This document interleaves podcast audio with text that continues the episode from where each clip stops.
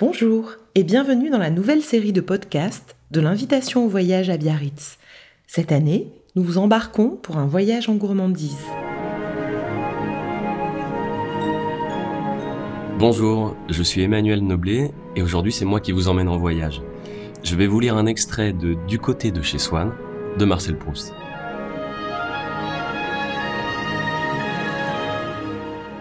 Il y avait déjà bien des années que, de Combray, tout ce qui n'était pas le théâtre et le drame de mon coucher n'existait plus pour moi. Quand un jour d'hiver, comme je rentrais à la maison, ma mère, voyant que j'avais froid, me proposa de me faire prendre, contre mon habitude, un peu de thé. Je refusai d'abord, et je ne sais pourquoi, me ravisai. Elle envoya chercher un de ces gâteaux courts et dodus appelés Petite Madeleine, qui semble avoir été moulé dans la valve rainurée d'une coquille de Saint-Jacques. Et bientôt, Machinalement, accablé par la morne journée et la perspective d'un triste lendemain, je portais à mes lèvres une cuillerée du thé où j'avais laissé s'amollir un morceau de madeleine. Mais à l'instant même où la gorgée mêlée des miettes du gâteau toucha mon palais, je tressaillis, attentif à ce qui se passait d'extraordinaire en moi. Un plaisir délicieux m'avait envahi, isolé, sans la notion de sa cause. Il m'avait aussitôt rendu les vicissitudes de la vie indifférentes, ses désastres inoffensifs, sa brièveté illusoire, de la même façon qu'opère l'amour, en me remplissant d'une essence précieuse. Ou plutôt, cette essence n'était pas en moi, elle était moi. J'avais cessé de me sentir médiocre, contingent, mortel. D'où avait pu me venir cette puissante joie? Je sentais qu'elle était liée au goût du thé et du gâteau, mais qu'elle le dépassait infiniment, ne devait pas être de même nature. D'où venait-elle? Que signifiait-elle? Où l'appréhender? Je bois une seconde gorgée, où je ne trouve rien de plus que dans la première, une troisième, qui m'apporte un peu moins que la seconde. Il est temps que je m'arrête, la vertu du breuvage semble diminuer, il est clair que la vérité que je cherche n'est pas en lui, mais en moi.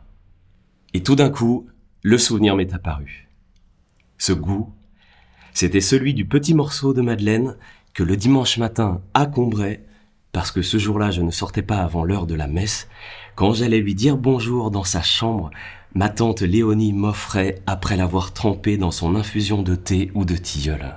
La vue de la petite Madeleine ne m'avait rien rappelé avant que je n'y eusse goûté. Peut-être parce que, en ayant souvent aperçu depuis sans en manger sur les tablettes des pâtissiers, leur image avait quitté ces jours de Combray pour se lier à d'autres plus récents.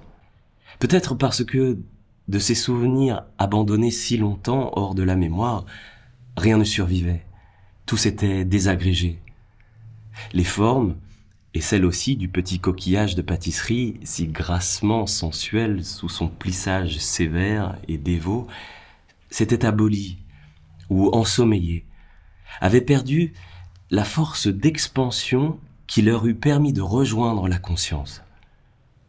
Mais quand d'un passé ancien rien ne subsiste, après la mort des êtres, après la destruction des choses, seul, plus frêle mais plus vivace, plus immatérielle, plus persistante, plus fidèle, l'odeur et la saveur restent encore longtemps, comme des âmes, à se rappeler, à attendre, à espérer sur la ruine de tout le reste, à porter sans fléchir sur leurs gouttelettes presque impalpables l'édifice immense du souvenir.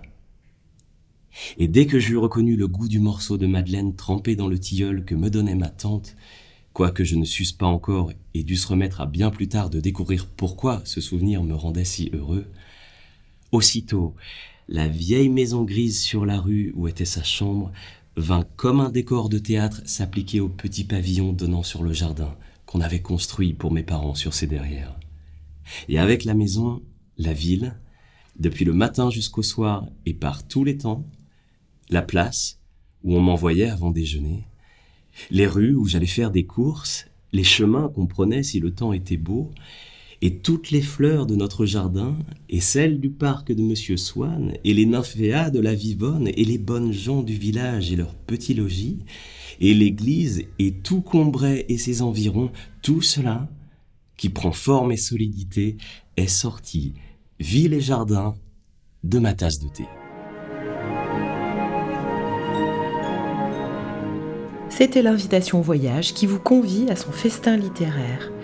Retrouvez notre programmation complète sur l'invitationvoyage.fr. À bientôt pour de nouvelles agapes littéraires.